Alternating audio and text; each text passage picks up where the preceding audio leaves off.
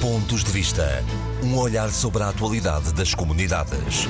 Todos os sábados, depois do meio-dia, na IRTP Internacional. Boa tarde e sejam bem-vindos a mais uma edição dos Pontos de Vista. A atualidade analisada e comentada pelos deputados Carlos Gonçalves, do PSD, Paulo Pisco, do PS. Como sempre, uma saudação muito especial para os ouvintes da Rádio Latina no Luxemburgo, que todas as semanas seguem este nosso debate. Era uma reivindicação que tinha 18 anos, começou a ser negociada há quase dois anos. Os trabalhadores dos serviços consulares têm agora uma nova tabela de IRS. O objetivo é compensar os funcionários que exercem funções em países com poder de compra superior ao nosso. Na prática, o que acontecia em muitos casos até agora era que os funcionários consulares recebiam ordenados pequenos. Outra consequência óbvia, a carreira de funcionário consular passou ou pode vir a passar a ser outra vez apelativa. Tinha deixado de o ser. Carlos Gonçalves, eh, está dado um passo decisivo para que passe a ser apelativo voltar à carreira de funcionário consular e uh, os consulados uh, passem a ter mais gente disponível? Em primeiro lugar, permita-me que saúde o universo que nos escuta através do, da, da, da, RDP Internacional, do Programa de Pontos de Vista, e dizer que tenho algumas dúvidas que, aqui, que assim seja, independentemente desta medida ser positiva, tanto mais que a primeira vez que uma proposta deste género aparece eh, em termos quase de sugestão foi numa moção que eu tive a oportunidade de apresentar a um congresso do PSD. Há quantos anos, Carlos? Deve ter sido bem há uns 5, 6, 6 anos para aí, uma, uma coisa assim do género, uh, e que depois, mais tarde, foi discutida ainda com, com o próprio sindicato, com a Direção-Geral da Administração Pública, uh, e que agora, como é evidente, com o mérito do atual governo, aparentemente vai ser concretizada. Só que convém que esta questão seja, como é evidente, bem explicada, até porque eu gostaria aqui de explicar, ou, ou pelo menos esclarecer os ouvintes do programa Pontos de Vista, que eu tenho algum conflito de interesses nesta matéria, porque eu próprio sou funcionário consular, não exercendo agora, porque estou nas funções do deputado, e, portanto, esta medida, eh, assumida pelo Governo, também a mim me beneficiará no dia que deixar de ser deputado e regressar ao meu posto consular, e, portanto, é preciso que os ouvintes, na, na interpretação que fazem das minhas, eventualmente, declarações e, e esclarecimentos, tenham noção de que eu sou um próprio interessado nesta questão. Mas se isto é positivo para estes funcionários, e aqui eu deixo aos ouvintes a capacidade de julgar que esta seria realmente a medida mais importante na, em matéria consular, nós temos aqui um problema, é que o Sr. Estado de Estado não explicou em sede de, de audição regimental do, do, do Sr. Ministro várias questões que eu tive a oportunidade de levantar. E é um hábito do Sr. Estado de Estado não responder, e o Sr. Ministro também não respondeu. Em primeiro lugar, nós não temos a informação. Percebi que o Partido Socialista a tem, nessa audição o Partido Socialista fez perguntas eh, em que demonstrou conhecer o teor daquilo que está em cima da mesa, nós não temos essa informação, o Sr. Estado de Estado apresentou os números, mas os números por si só não nos permitem perceber o que é que está realmente no texto, Uh, e, portanto, esta é logo uma, uma, uma, primeira questão. Mas daquilo que a gente percebeu, eu fiz um conjunto de perguntas. Quem beneficia desta medida são os funcionários consulares que no estrangeiro uh, pagam, exercem funções no estrangeiro, mas pagam impostos em Portugal. São muitos, sobretudo aqueles que trabalham há muitos anos, mas é preciso saber que muitos dos, do, dos funcionários foram recrutados nos últimos anos. Muitos deles pagam impostos no país onde exercem funções e não pagam em Portugal, temos funcionários que, quando houve o Estatuto Profissional para os Trabalhadores Consulares em 1999, optaram para ficar no quadro de contratação local e, como é evidente, não foram compensados na altura com o valor respectivo do IRS, porque até ali os trabalhadores consulares não pagavam imposto e, portanto, todos eles tiveram, foi-lhes foi acrescentado uma parte do salário para poder pagar o IRS sem perderem, como é evidente, capacidade financeira, ou seja, ganharam o mesmo, mas o, o salário foi aumentado porque foi estado um complemento a pagar o IRS. E neste caso, como, por exemplo, neste momento, os trabalhadores em Espanha, em que o fisco espanhol exige o reembolso, então há funcionários em Espanha a pagar 20 e tal, eh, mil euros, nos últimos casos mais gravosos, e depois temos todos aqueles que, eventualmente, pagarem impostos em Portugal, ganham muito pouco. E uma medida de benefício em sede IRS tem pouca repercussão. Ou seja, se um funcionário ganhar 5 mil euros, se as tabelas forem alteradas, ou seja, que o salário que fará parte daquela parte que vai, que vai descontar para impostos uh, for, for menos, e portanto imagino 40% ou 60%, num salário de 5 mil euros é bastante, num salário de mil euros é muito pouco. O que é que isto vai criar? Vai criar um fosso ainda maior entre alguns funcionários, muitos funcionários que entraram nos últimos anos, que ganham muito pouco. Repare que no Reino Unido os funcionários ganham menos que os estagiários, eh, que neste momento ainda têm funções, e, portanto, vai-se criar aqui um fosso. No fundo, esta medida vai realmente ao encontro de uma reivindicação, já com alguns anos, dos funcionários consulares que exercem funções no quadro externo, que têm um vínculo à função pública, que pagam impostos em Portugal, deixa de fora aqueles que ficaram no regime de contratação em 99, deixa de fora aqueles que não pagam impostos em Portugal, pagam impostos no país onde exercem funções e deixa praticamente fora todos aqueles, e são muitos, já tivemos a oportunidade de discutir esta questão aí no ponto de vista, que ganham salários muito baixos e que esta medida realmente vai ter, digamos, ao fim do mês, muito pouco impacto. E, Carlos, portanto... há aqui uma dúvida que eu tenho e que não consegui eh, esclarecê-la. Eh, esta medida é também extensível aos professores de português que lecionam no estrangeiro? Pois, essa resposta nós também gostaríamos de ter. Em princípio, não. Em princípio, não. Mas, como lhe digo, o que, aquilo que me parece surpreendente em política é como é que é possível que um governo, que um governo, esteja a vender, digamos, esta decisão publicamente e que ninguém sabe realmente em que é que ela consiste. Eu estou a falar de matérias que desconheço. Eu percebo, porque eu, quando na altura levantei esta questão, eu, porque sou funcionário, fui dirigente sindical, eu mesmo, se o governo me explicar, eu percebo o que está por trás disto. Agora, as perguntas que eu fiz ao Estado de Estado, relativamente àqueles que optaram pelo quadro de contratação em 99 e, portanto, não pagam impostos neste momento e que estão numa situação que os países de acolhimento exigem. Segundo, aqueles que pagam impostos no país onde exercem funções, não em Portugal. Também há vários em muitos consulados, muito particularmente na Europa. Terceiro, aqueles que ganham salários muito baixos e que, portanto, a base de salário que vai para pagamento de IRS é muito baixa. Quem ganha o salário mínimo não paga impostos, não é? E, portanto, quem ganha um pouco mais pode pagar um pouco. E, portanto, o que vai beneficiar com esta medida é muito pouco. E quando me dizem que é apelativa, eu não sei como é que ela pode ser apelativa quando os funcionários que são recrutados nos últimos anos são recrutados com salários muito baixos, poderão ter aqui um acréscimo de salário, mas como ganham salários muito baixos, é evidente que vai ser muito complicado ou muito difícil ter benefícios muito grandes e, portanto, dificilmente será apelativo. Agora, ou seja, o que eu acho é estar a falar neste momento sem ter uma informação clara. Agora, o Estado de Estado não respondeu a qualquer tipo de perguntas que nós lhe pusemos em sede de comissão e, portanto, sinceramente, ficamos eh, com a ideia de que se esqueceram de, de, uma parte do universo e isso é que me parece errado.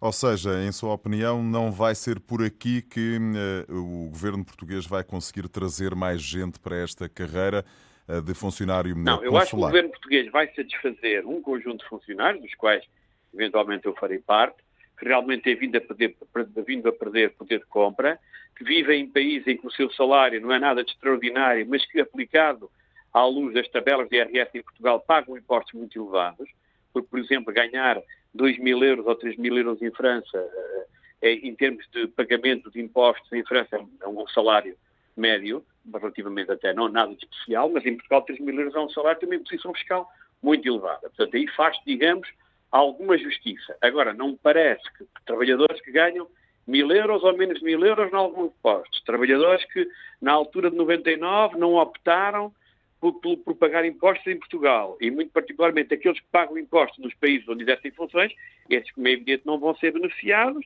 vai criar aqui alguns casos de injustiça, vai alargar o fosso entre os antigos funcionários e os novos funcionários, e, portanto, se acham que isto é apelativo, eu tenho algum conhecimento do que é o universo do pessoal consular.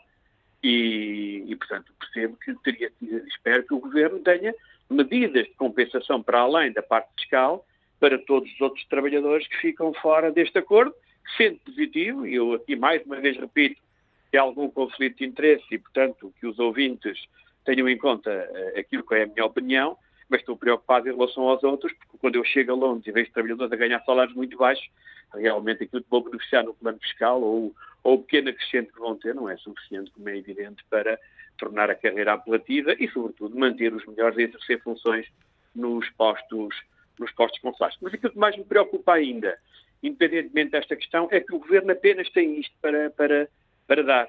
E, é, e na, última, na última audição orçamental falou-se muito desta questão, perdeu-se algum tempo nesta questão, e quando o Ministro aqui vem o Estado de Estado das Comunidades Portuguesas, deveriam era falar das comunidades portuguesas, dos jovens, dos problemas ligados ao investimento da comunidade, problemas de âmbito social da própria comunidade, muitas matérias têm a ver com a era das comunidades portuguesas e não propriamente passar apenas como discurso a questão de alguns dos funcionários consulares e, por cima, os funcionários consulares, como eu, tenho muita honra de ser, estão a exercer funções para servir essas comunidades. E, portanto, compete ao Governo falar sobretudo daqueles que são a parte mais importante numa governação, responder aos seus problemas, são os imigrantes portugueses e, portanto, ficamos num discurso muito corporativo, muito administrativo, mas é uma forma que este Governo tem de fazer política, muito particularmente na área das comunidades mas pronto, isto, os seus responsáveis deste tipo de políticas é que, é que terão que explicar, não sou eu. Mas como digo aos ouvintes, fala-se muito, estamos aqui a falar e ninguém tem conhecimento em termos técnicos e práticos o que é que está realmente em cima da mesa, porque não nos foi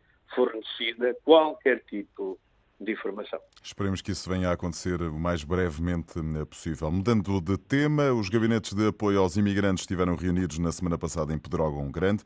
Estes organismos têm por objetivo apoiar os municípios que eh, tenham estado imigrados ou que estejam em vias de regressarem a Portugal em questões tão dispares como a fiscalidade, segurança social, saúde. Para já, em Portugal, são quase 130 em todo o país. Carlos Gonçalves, funcionam bem, em seu entender? Podiam e deviam ter outras eh, valências? Eh, não funcionam de todo, servem apenas para eh, as câmaras municipais que os têm, enfim, darem a ideia de que se preocupam com os imigrantes. Qual é a sua opinião sobre este assunto? Eu diria que há um pouco de tudo, mas eu gostava primeiro de começar. Eu acho que são importantes estes gabinetes de apoio. Como sabe, eles foram criados em 2003, começaram a ser criados, foi uma ideia do então secretário de Estado das Comunidades Portuguesas dessas áreas. Depois, eu, como membro do governo, Ainda também abri alguns gabinetes de apoio, muito particularmente num conselho, que é o Conselho de Naturalidade da minha família paterna, que é Cabeceiras de Basto, Vila Verde, Vila Praia de Âncora, neste caso estou a falar do Conselho de Caminha. Depois o governo a seguir do Partido Socialista não deu, digamos, muito seguimento à questão dos gabinetes de apoio, abriu alguns, mas não entendeu isso como prioritário. O, o, o Dr. José Cesário voltou para Secretário de Estado, continuou nas aberturas que continuam a pensar, e penso ainda que era algo de estratégia para as comunidades portuguesas, e este governo está a fazer, está a dar conta desse trabalho, o que me parece positivo. Agora, cada conselho é um conselho, e há conselhos, por exemplo, o Conselho de Cascais, a relação que tem com a sua diáspora, para essa expressão, é bem diferente, por exemplo, do conselho que eu fiz, que fiz alusão, tem a ver com a minha família, que é é de Paz, são realidades diferentes. Nós temos gabinetes que trabalham muito bem. Eu recordo-me uma altura o gabinete do, do, do, do Conselho da Feira fazia um trabalho notável na área da, do apoio social, das reformas. O que eu falei de Cabeceiras de Basto, pelo conhecimento que eu tenho, sempre realizou um grande trabalho de acompanhamento à sua diáspora. Há casos em que funciona melhor, há casos em que funciona pior. Haverá certamente alguns casos, poderá ser autarcas que querem dar a entender que se preocupam com a imigração, mas eu penso que as coisas estão a mudar, porque eu ainda este fim de semana estive em Ponto Combo, havia um conjunto de autarcas que lá estavam, eu próprio chamei a atenção para um conjunto de matérias, Há uma grande identificação entre as nossas comunidades e os seus conselhos de origem, mas há, sobretudo, uma grande necessidade de contacto uh, das nossas comunidades com a administração municipal. E, portanto, é fundamental que as câmaras tenham capacidade, primeiro, de dar uma resposta, não digo privilegiada, mas pelo menos adaptada a uma realidade das comunidades portuguesas escolhem determinados períodos para ir a Portugal, que percebam a especificidade da própria diáspora, porque quem reside no estrangeiro a sua ligação à administração local é diferente de quem reside no próprio Conselho e que permita também, como é evidente, capitalizar, porque não, investimentos para os próprios Conselhos. Mas cada caso é um caso. Alguns são algo muito positivo, outros funcionam um pouco menos. Eu acho que as câmaras devem ir um pouco mais longe, acho que os executivos municipais devem cada vez mais incluir pessoas dos seus conselhos que residam no estrangeiro, nada impede que sejam membros da Assembleia Municipal. Penso mesmo cada Câmara, que tem comunidades, deviam criar um, um, modelo de conselhos consultivos para aconselhamento do Executivo Municipal sobre matérias relativamente à sua diáspora no estrangeiro e à forma de articular esse trabalho com o estrangeiro. Uh, mas pronto, que eu digo, há casos muito positivos, citei Cabeceiras de Baixo, podia citar Arco de Valdevez, há câmaras que têm feito um trabalho notável, há outras que farão menos, mas pronto, eu acho que é algo positivo e que deve, como é evidente, ser dada continuidade e este tipo de encontros poderá permitir alguma articulação entre os próprios gabinetes, o que me parece a mim, a mim positivo. Eu penso que a questão da relação entre as autarquias e as comunidades portuguesas é, para mim, uma das, hum, uma das melhores formas de atrair para Portugal o interesse das nossas comunidades, e eu aí penso, independentemente de haver casos menos felizes, a larga maioria dos autarcas até realiza um bom trabalho na relação com a sua diáspora. Carlos Gonçalves, as eleições na Venezuela decorreram no passado domingo, nenhuma surpresa. Nicolás Maduro ganhou, prepara-se para governar mais seis anos. A oposição e a comunidade internacional não reconheceram os resultados. Pode a comunidade portuguesa esperar algo de novo nesta reeleição de Maduro?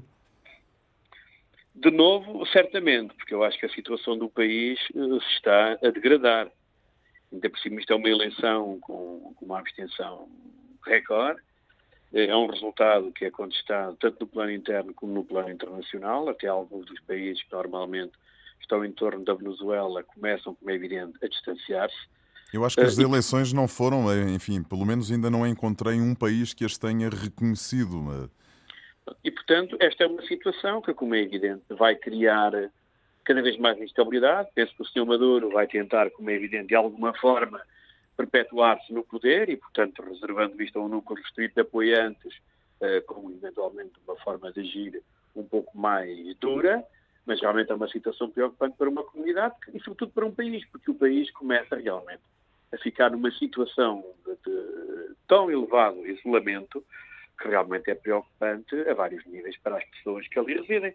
Um país como o nosso, que tem uma comunidade tão significativa como nós temos, nós só podemos claramente continuar a estar preocupados. E é pena porque os portugueses que vivem na Venezuela, independentemente de terem um amor profundo pelo seu país de origem, que é Portugal, acabaram por criar raízes muito fortes com aquele país que é a Venezuela e, portanto, é uma situação extremamente complicada e sentida de uma forma muito profunda pela nossa comunidade que ali reside e, portanto, nós devemos estar todos, todos muito preocupados e talvez seja também o momento de continuar a incrementar o acompanhamento que fazemos àquela comunidade para não se sentir só. Tivemos há pouco tempo aqui no Parlamento o Conselho das Comunidades Portuguesas, a senhora conselheira que vinha da Venezuela várias vezes usou da palavra e é evidente que nós agora, no início do programa, tivemos aqui a discutir da questão dos benefícios fiscais para os funcionários consulares, agora quando acabamos de discutir o interesse e a importância dos gabinetes de apoio ao imigrante, este tipo de temas, por mais significado e importância que têm, não, têm, não são minimamente comparáveis com os problemas que a nossa comunidade da Venezuela vive e essa deve ser uma das grandes prioridades da política externa do país. Se nós entendemos, eu espero que sim que o Governo entenda, que Portugal é um país repartido pelo mundo e, independentemente desta gente estar muito ligada à Venezuela, são portugueses e, têm, e, e merecem todo o apoio, acompanhamento e ajuda. É isso que nós queremos acreditar que está e que vai continuar a acontecer. Seja como for, volto ao início da, da minha ideia sobre esta questão da, da Venezuela. Eh, acha, Carlos Gonçalves, que a comunidade portuguesa pode esperar algo de novo depois destes eh, anos eh, em que a situação se tem vindo a degradar, eh, eu diria que é dia após dia. Eu ia dizer mês após mês, mas não. É dia após dia. Ainda recentemente, é assim, em conversa com o enviado especial da, da RDP Internacional à Venezuela, ele dizia-me que as pessoas não têm o que comer. Olha, em primeiro lugar, há uma matéria terrível que tem a ver com a questão dos medicamentos. Ainda ontem a comunicação social francesa fazia uma reportagem das dificuldades de terem antibióticos e haver crianças com, com, com doenças relativamente comuns e fáceis de resolver, pelo menos no, em contextos de, de, de, de saúde, como de Portugal, em que os médicos são obrigados a dar outro tipo de antibiótico, outro tipo de medicamento, na expectativa que faça claramente algum efeito. Portanto, chegamos a esta situação. Mas um país que tem o seu PIB, o Produto Interno Bruto, que está a recuar 45% há quatro anos a esta parte, tem uma inflação que para o mês de abril é de superior a 13 mil por cento. Tem uma taxa de empobrecimento que ultrapassa os 50%.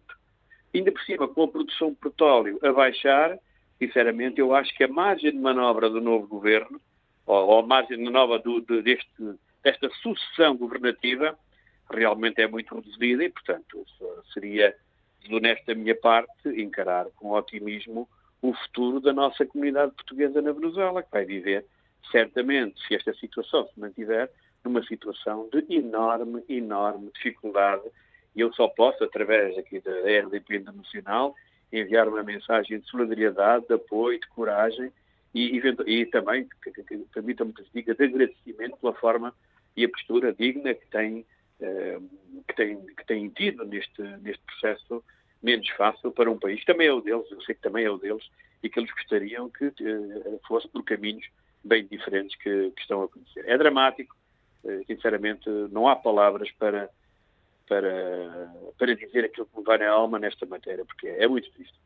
Carlos Gonçalves, um abraço, obrigado e até para a semana. Muito obrigado, muito obrigado. Paulo Pisco, boa tarde. Começamos a sua intervenção de hoje pelas eleições na Venezuela, onde Nicolás Maduro voltou a vencer. A comunidade portuguesa ainda pode esperar alguma coisa desta liderança? Em primeiro lugar, eh, boa tarde a todos os ouvintes ehm, do programa Pontos de Vista e muito particular, particularmente àqueles que nos ouvem no Luxemburgo, a quem eu uh, transmito daqui uma saudação muito especial. As eleições na Venezuela poderiam ter aberto uma janela de esperança, de normalização da situação eh, política, social e económica. O problema é que a situação está de tal maneira degradada que eu julgo que ia julgar também pelos comentários que eh, tenho ouvido da parte dos portugueses que vivem na Venezuela, a esperança não é muita numa transformação da sociedade venezuelana no que diz respeito, muito particularmente em termos económicos. É que a situação neste momento, economicamente falando e socialmente falando e também politicamente, ela está de tal maneira degradada que vai ser preciso muito tempo para que a situação se possa recompor. A inflação atingiu eh, já desde há muito tempo níveis absolutamente absurdos, em que o valor de um salário mínimo dá uh, para pouco mais do que comprar um quilo de carne ou três dúzias de ovos.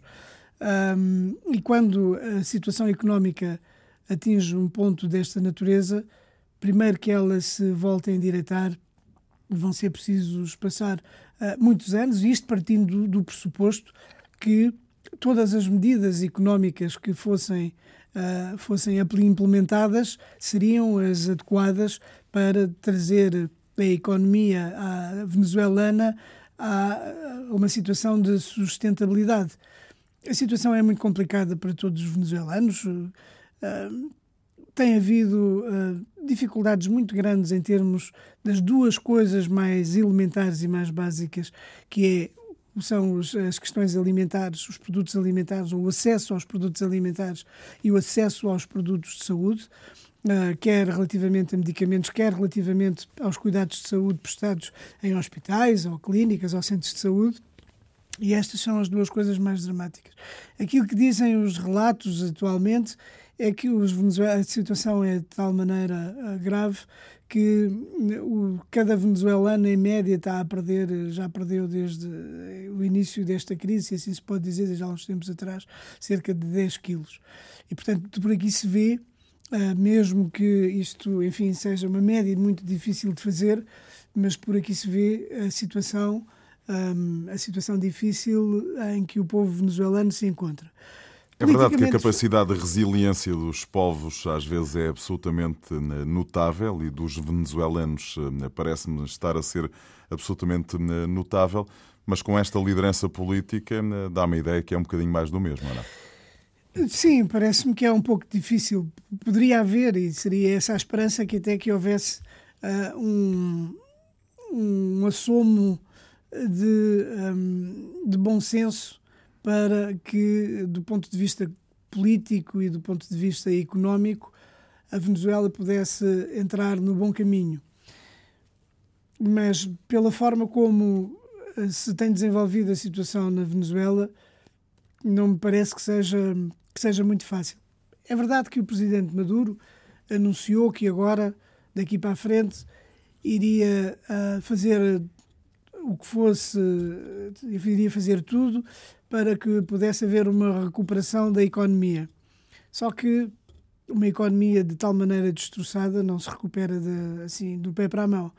Até porque, um, ao longo de toda esta crise, as infraestruturas económicas, seja a nível da indústria, seja a nível do, do comércio, seja a nível da distribuição, e no comércio e na distribuição todos nós sabemos Muitos como portugueses. os portugueses são preponderantes na Venezuela e, portanto, por força desta circunstância, são também das pessoas que são mais atingidas por, um, pela situação que se vive atualmente e, portanto, será um pouco difícil. Agora, falou na capacidade de resiliência dos venezuelanos e, particularmente, dos portugueses.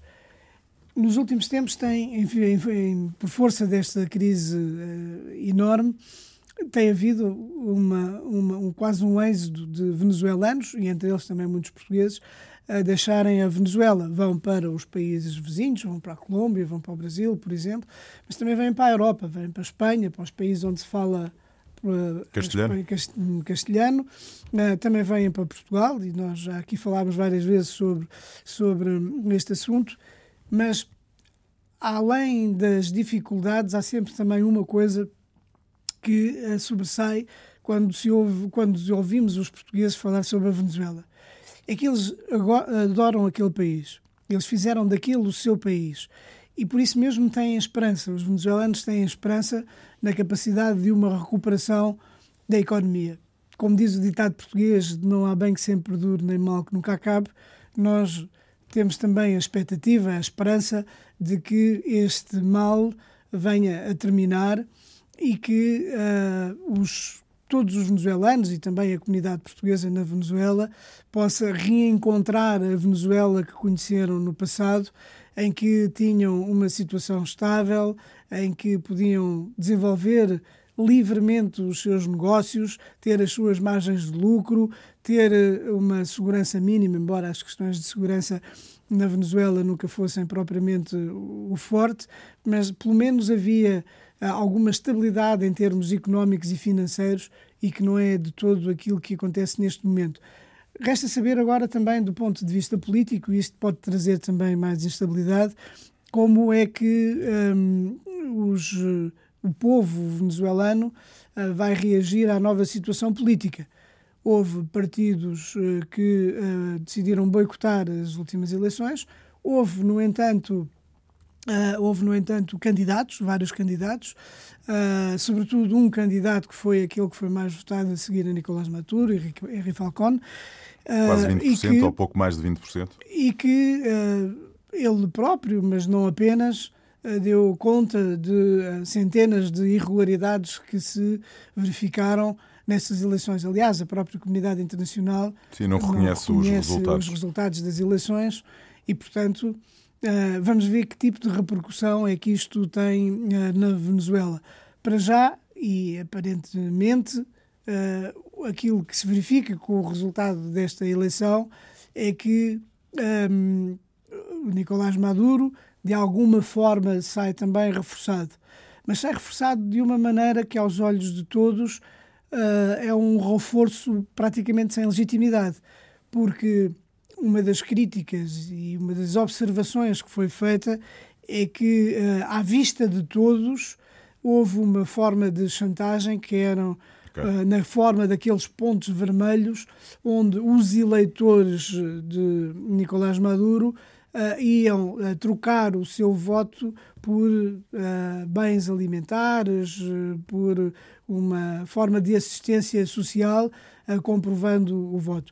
É claro que isto é, um, é algo que é completamente inaceitável numas eleições democráticas, porque o jogo fica completamente viciado à partida.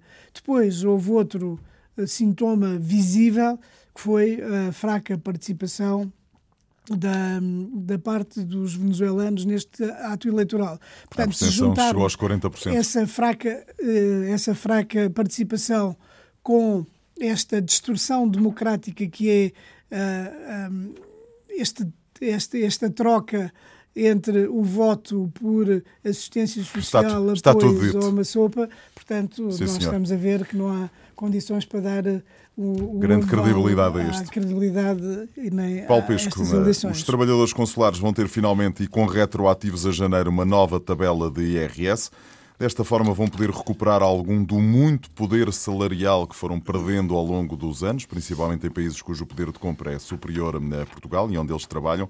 Imagino que esteja satisfeito por ter sido um governo seu a concretizar este, este acordo. Era uma reivindicação velha de 18 anos.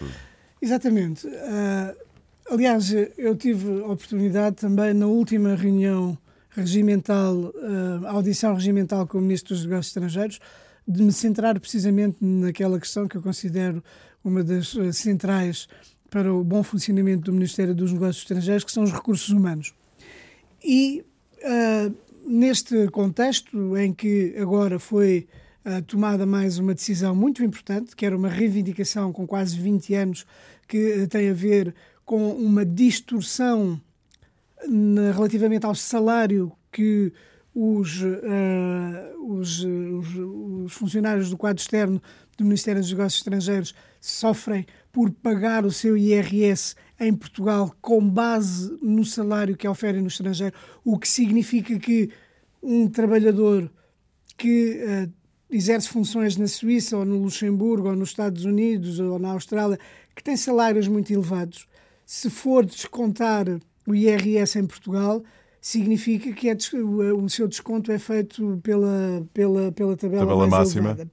E, portanto, isto significa que há uma parte muito superior do seu salário que lhe é retirada e, portanto, que o diminui relativamente ao custo de vida do país onde exerce Há situações, funções. não sei se eh, as confirma, Paulo, que as pessoas levavam para casa o ordenado mínimo em Portugal. Há situações em que isso acontecia, que é mais ou menos o equivalente, e muito particularmente isso era visível na Suíça. Aliás, a situação salarial degradou-se tanto ao longo do período de crise do anterior que foi, uh, foi conduzida pelo anterior governo do PSD-CDS, que o Ministério dos Negócios Estrangeiros até abriu um precedente que foi o de permitir que os funcionários pudessem fazer outro tipo de coisas, biscates, por assim dizer, para complementar o seu salário, que é uma coisa completamente estapafúrdia, uh, o que revela uh, o que revela uma, uma, certa desconsideração, uma falta de consideração para com os Portanto, a partir de agora estão abertas as eh, condições eh, objetivas para que uh, uh, os funcionários consulares tenham, uh, consigam recuperar parte do seu poder de compra que foi claramente perdido nos últimos anos e que volta a ser uma carreira aliciante para quem está de fora ou não? Exato, precisamente. Eu acho que essa é a questão essencial, é fazer com que a carreira do funcionário consular volte a ser aliciante, volte a ter atratividade para as pessoas, porque tem havido, de facto, ah, desde, desde há uns tempos atrás, tem havido muitas saídas por várias razões. E isto tem levado até a alguma instabilidade no próprio funcionamento dos, dos postos consulares. Ah, uma das preocupações, quer dizer, isto devia-se essencialmente a dois fatores. Por um lado, as baixas remunerações um pouco incompatíveis, porque as tabelas salariais durante o anterior governo foram Uh, foram uh, uniformizadas um pouco em função daquilo que, que, que, os funcionários ganhavam em Portugal e, portanto, isso levou a uma redução e uma perda de atratividade. Aquilo que. E depois, por outro lado, o facto de haver muitos, que é uma grande preocupação, haver muitos funcionários que estão em idade de reforma. E, portanto, entre aqueles que estão em idade de reforma e vão saindo é e aqueles perfeita, que é? entram e saem porque não, têm, não sentem atratividade na carreira, isto é quase a tempestade perfeita e é preciso que o Governo tenha muita atenção a isto. Eu estou convencido, estou confiante que o Governo tenha atenção a, esta, a, esta, a estas particularidades e que vai agir em consequência. Aliás, aquilo que uh, tem acontecido ao longo deste mandato do Primeiro-Ministro António Costa é que uh, tem havido uma procura para uh, devolver atratividade à carreira de funcionário consular através de um conjunto de medidas de natureza salarial.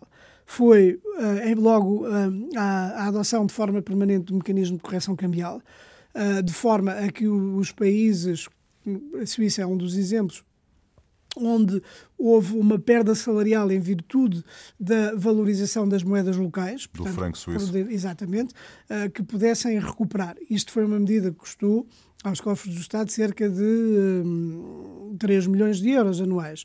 E, portanto, é, foi uma medida importante, mas que devolveu alguma atratividade. Depois foi a reposição dos cortes que houve uh, da sobretaxa do IRS, uh, ah, portanto, dos cortes de 10%, da sobretaxa do IRS, portanto, para que a massa salarial pudesse ser compensada. E agora, finalmente, o que representa essencialmente uma perda de receita é fazer com que uma parte do salário que era descontado no IRS em Portugal seja submetida a, a, a menos descontos, portanto, em Portugal, fazendo com que a massa salarial aumente Mente. para os funcionários onde uh, o custo de vida, Paulo Pisco, particularmente, isto foi é mais feito para os uh, funcionários consulares e há muita gente que pergunta e os professores não, não mas são... não é só feito para os funcionários consulares. Os professores não são abrangidos não. nisto? Os professores são, de português? Todos, uh... são, são todos os, os, funcionários do quadro externo. São os professores, são os funcionários da AECEP, são os funcionários consulares, são os agentes dos, um, dos funcionários dos centros culturais, do, do, do Instituto de Camões, Camões, portanto, tem uma abrangência muito maior do que os funcionários consulares. Portanto, não se destina apenas a eles, embora, obviamente, nós falemos muito mais dos funcionários consulares pela simples razão de serem eles que lidam diretamente com os, os milhares de portugueses que diariamente solicitam os postos consulares. E, portanto, mas não é uma medida que abranja exclusivamente um, os, os funcionários consulares.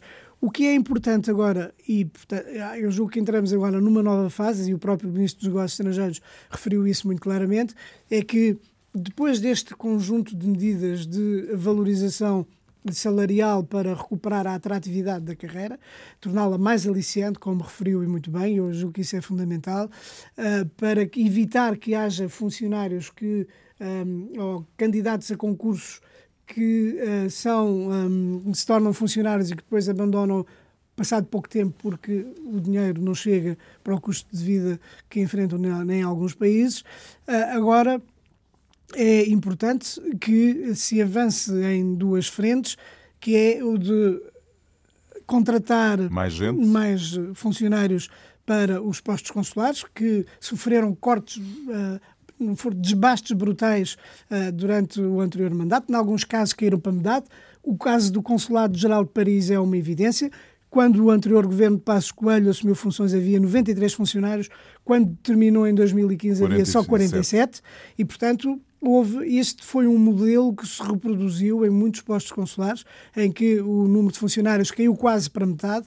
Houve também problemas relativamente uh, às questões de natureza técnica, às aplicações informáticas, para tornar mais céleres os serviços e, portanto, aos poucos tem-se vindo a dar uma resposta uh, de forma a que um, o atendimento consular possa ser, ser melhorado, melhorado uh, quer em termos de funcionários, quer em termos técnicos. Paulo Pisco, os gabinetes de apoio ao imigrantes estiveram reunidos na região centro no fim de semana passado, são já quase 130 ou seja, um terço dos municípios já os têm. qual é, de facto, a verdadeira importância destes gabinetes? Isto funciona? Ou seja, é uma realidade positiva do apoio aos nossos imigrantes? É uma realidade positiva e eu julgo que é uma realidade que uh, tem que tem todas as condições, uh, tem toda a margem de progressão, tem todas as condições para se desenvolver ainda mais para que haja um apoio. A experiência, tanto quanto julgo saber, tem apenas 5 anos de vida, não é? Começou em 2013, enfim, tal qual os conhecemos agora. Sim, não, mas já antes, já, já antes mesmo no tempo uh, do anterior governo, do PSD, já havia alguns gabinetes do tempo do José Seara, enquanto secretário de Estado das Comunidades, havia um, mas pronto, esta realidade que mas, tal qual a conhecemos agora mas é tem-se desenvolvido. desenvolvido. Tem-se desenvolvido até porque esta questão tem ganho também mais visibilidade. Eu julgo que há um, fa um fator que é relevante, que é o facto de neste encontro houve, foram estabelecidos mais cinco protocolos. Sobretudo na região criação... centro, naquela região muito afetada Exatamente. pelos incêndios. Exatamente. Foram criados mais cinco protocolos para a criação de gabinetes de apoio ao imigrante, que foi em Figueiró dos Vinhos, foi em Alveiazer, em Ancião, em Castelhanheira de Pera e em Pedrógão Grande. Portanto, um conjunto de municípios que foram afetados pelos incêndios. Como é que nós podemos fazer uma leitura sobre a importância dos gabinetes de apoio ao, ah, ao imigrante, sabendo nós que nem todos uh, os gabinetes de apoio ao imigrante, nas câmaras que há de norte a sul do país, funcionam da mesma maneira, nem todos têm a mesma eficácia, nem todos têm uh, o mesmo nível de atendimento uh, aos portugueses residentes no estrangeiro, quer os que vêm de férias, quer os que querem regressar. Mas esta realidade deve ser levada muito a sério pelas próprias câmaras municipais. E deve ser levada, deve ser levada a sério, porque uh, nós temos este caso específico, particular, do, destes cinco municípios da região centro que foram particularmente atingidos pelos incêndios. E, por aquilo que eu percebi das declarações que foram feitas pelos presidentes de Câmara, eles têm uma perfeita consciência. Aliás, alguns deles estiveram presentes nessa iniciativa criada pelo, pelo Grupo Lusopress dos Portugueses de Valor, que se realizou na Figueira da Foz. E eu tive a oportunidade também de falar com alguns deles. E eles têm uma percepção hoje muito clara de que esses municípios que precisam da sua reconstrução precisam do apoio de todos e precisam do apoio dos portugueses residentes no estrangeiro. Não apenas eh, para a reconstrução do seu tecido eh, económico e social, mas também para a recomposição da sua estrutura demográfica. E esta realidade é uma realidade que praticamente sempre existiu porque muitos destes, muitos destes municípios do interior são aqueles que são mais afetados pelo despovoamento. E, portanto, o, isto entronca também com aquilo que é a minha proposta na minha moção setorial ao Congresso do Partido Socialista. Que decorre este decorre, fim de semana. Que está a decorrer este está fim de semana e que tem a ver com a necessidade de haver uma estrutura de apoio uh, que incentive verdadeiramente o regresso dos portugueses residentes no estrangeiro com todas as formações, de todas as gerações, um, com todas as faixas etárias, etc. Porque isto é muito importante para o nosso país. A, a própria noção uh, de orientação global do secretário-geral António Costa aponta também em determinada altura nesse sentido. É fundamental que nós utilizemos todos os instrumentos ao nosso alcance para conseguir atrair os portugueses que saíram do nosso país. Eles são importantes para a recomposição do tecido económico e social e são importantes para a reestruturação demográfica do nosso país. E, portanto, quando estes cinco municípios agora, neste encontro, assumem esse compromisso de, de, protocolar com a Secretaria de Estado das Comunidades, e aqui eu acho que deve ser feita uma menção um, particular ao secretário de Estado das Comunidades porque tem insistido muito na importância deste tipo de gabinetes, tem reforçado um, a, a, sua capacidade funcional, tem procurado reforçar a sua capacidade funcional numa boa ligação com a Direção-Geral dos Assuntos Consulares para dar resposta às, às às necessidades e às expectativas, às questões, às dúvidas que os portugueses que estão de férias ou que regressam ao país têm. Uh, este, este, este protocolo é verdadeiramente o exemplo uh, da, uh, da absoluta utilidade que os gabinetes de apoio ao imigrante podem ter. Agora, é verdade que pode haver casos em que haverá municípios em que a imigração é mais reduzida e há noutros em que a imigração é muito mais é muito maior e portanto terão sempre mais procura. Portanto, mas isto é um aspecto. Eh, é um aspecto. O outro, eh, o outro aspecto é eh, que estes gabinetes de facto estejam bem preparados. Estão, o ideal. A questão é exatamente essa. Alguns estão, estão outros não estarão. Porque hum, como muito, a, procura nem sempre é, não é sempre permanente, isso é, isso é uma evidência.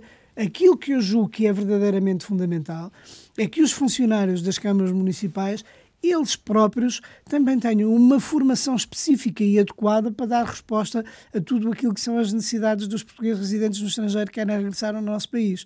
E isto obriga também as câmaras municipais a terem uma, uma, uma perspectiva, uma percepção diferente da sua relação com os portugueses residentes no estrangeiro, eu até acho que seria da maior importância que os próprios uh, que as próprias câmaras municipais porque na região centro ou na região norte muito particularmente, mas não apenas na região sul e no Algarve também há, elas tivessem o, a proatividade de tentar saber quantos são os, uh, os, uh, os, cidadãos dos seus conselhos que estão imigrados e onde. Porque se eles tivessem acesso a esta informação, se eles procurassem saber, se fizessem esse esforço, é claro que certamente que o esforço, este esforço nunca poderia dar resultados absolutamente seguros, mas poderia identificar grupos de cidadãos desses conselhos pudessem estar numa região qualquer de França ou da Suíça ou do Luxemburgo. Uh, por exemplo, ainda este fim de semana se realizou um almoço no Luxemburgo com Santa Combadenses que reuniu cerca de 300 pessoas. Por exemplo. E muitas vezes fazem-se encontros desta natureza com mangualdenses, com pessoas de Ponte da Barca, ou de uh, Arques de Valdevez, ou de Monção, ou de Caminha, etc. E quer dizer, e uma vez que uh, e muitas vezes até com a presença dos próprios presidentes de Câmara, uma vez que este tipo de eventos ocorre, eu acho que daqui até haver uma identificação de quem são estas pessoas e quantas são e onde estão, eu julgo que isso seria muito importante, quer para as câmaras municipais, quer para o governo, poder dirigir melhor as ações destinadas aos portugueses residentes no estrangeiro. Paulo Pisco, muito obrigado e até para eu a é semana. agradeço, até para a semana. Pontos de Vista vai regressar então na semana que vem. Muito obrigado. Pontos de Vista. Um olhar sobre a atualidade das comunidades. Todos os sábados, depois do meio-dia, na IRTP Internacional.